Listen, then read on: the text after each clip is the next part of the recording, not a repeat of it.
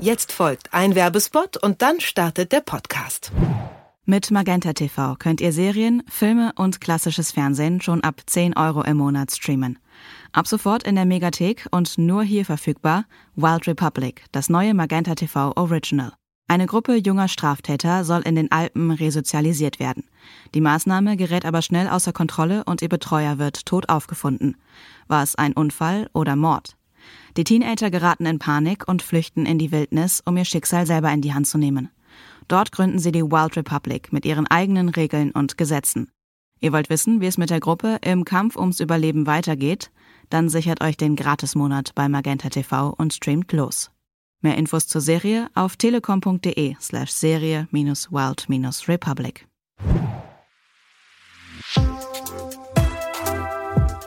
Was läuft heute? Online- und Videostreams, TV-Programm und Dokus. Empfohlen vom Podcast Radio Detektor FM.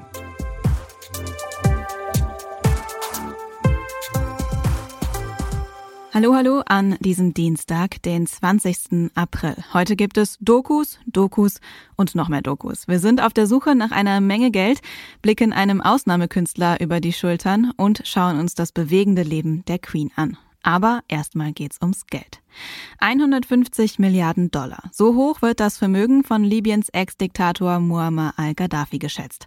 Doch ein Großteil davon wird vermisst. Nur wenige Monate vor seinem Tod soll Gaddafi das Geld ins Ausland geschafft haben. Wohin genau, weiß irgendwie keiner. Das löste natürlich eine fieberhafte Suche nach den Milliarden aus, was schnell zu einem Wettrennen zwischen den verschiedensten Gruppen wurde. The story es entwickelte sich von einem legitimen Vorhaben, Geld für den Waffendeal zu beschaffen, zu einer skrupellosen Schatzsuche. Die neue libysche Übergangsregierung setzt einen Finderlohn auf alle im Ausland wiedergefundenen Gelder aus. Libyen versprach eine Provision für denjenigen, der das Geld findet. Wir werden also einen Anteil bekommen. Zehn Prozent beträgt der Finderlohn. Bei Milliardenbeträgen kommt da also schon eine nette Summe zusammen. Zwei Journalisten schließen sich der Suche an und sprechen mit ehemaligen Geheimagenten, Waffenhändlern und Augenzeugen über das verschwundene Geld. Ob das wieder auftaucht, seht ihr in dem Dokumentarfilm Die Jagd nach Gaddafis Milliarden um 21.45 Uhr auf Arte und in der Mediathek. Christoph Schlingensief liebte die Provokation. Am liebsten laut und unangepasst. Er war erst Film, dann Theaterregisseur, Schauspieler, Autor und Produzent. Vor allem aber war er Aktionskünstler, der mit seinen Werken polarisiert und die Gemüter gespalten hat. Menü Total lief bei der Berlinale. Da ist Wim Wenders nach zehn Minuten rausgegangen und 400 andere Menschen mit ihm. Nach dem Film gab es eine Schlägerei im Publikum. Mein Vater kam an und weinte und sagte, warum hast du so einen Film gemacht? Eine Kritikerin kam an und sagte, der Film ist großartig. Und meine Patentante, die Schwester meines Vaters, kam auch und sagte, super lustig. Und das ist ja auch die Verwechslung bei mir, dass die Leute so oft meinen, ich will provozieren. Und als Sohn eines Apothekers, was ich schon oft gesagt habe, mein Vater hat die Leute mit Mini-Portionen Gift geheilt. Er hat auch vor politischen Themen nicht Halt gemacht und alles, was ihn privat beschäftigt hat, in seine Kunst eingebaut.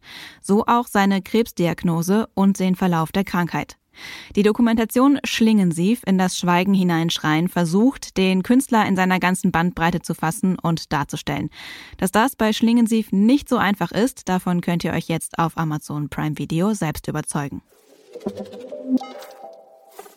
Queen Elizabeth II. feiert morgen ihren 95. Geburtstag. Mittlerweile sitzt sie seit fast 70 Jahren auf dem Thron und für viele ist es unvorstellbar, dass eines Tages jemand anderes ihre Krone tragen wird. Dass sie bei einer so langen Regentschaft schon vor einigen Herausforderungen stand, ist logisch. Die meisten Krisen geht sie mit ihrer gewohnten Disziplin und Strenge an, zum Beispiel den Ausstieg ihres Enkels Harry und seiner Frau Meghan aus dem Königshaus und die damit verbundenen Vorwürfe. Bei einer Videoschalte in der die Queen über ihre Corona-Impfung berichtet, lässt sie aber auch etwas Humor durchblicken. Well, once you've had the vaccine, you have a feeling of, uh, you know, you're, you're protected, which is, I think, very important. And as far as I can make out, it was quite harmless, and the jab was very, it didn't hurt at all. I, I think the other, the other thing is, is that it's it is obviously difficult for people to if they've never had a vaccine. They ought to think about other people rather than themselves. Bis vor kurzem stand ihr bei alledem noch ihr Ehemann Prinz Philipp zur Seite, der erst vor wenigen Tagen im Alter von 99 Jahren gestorben ist.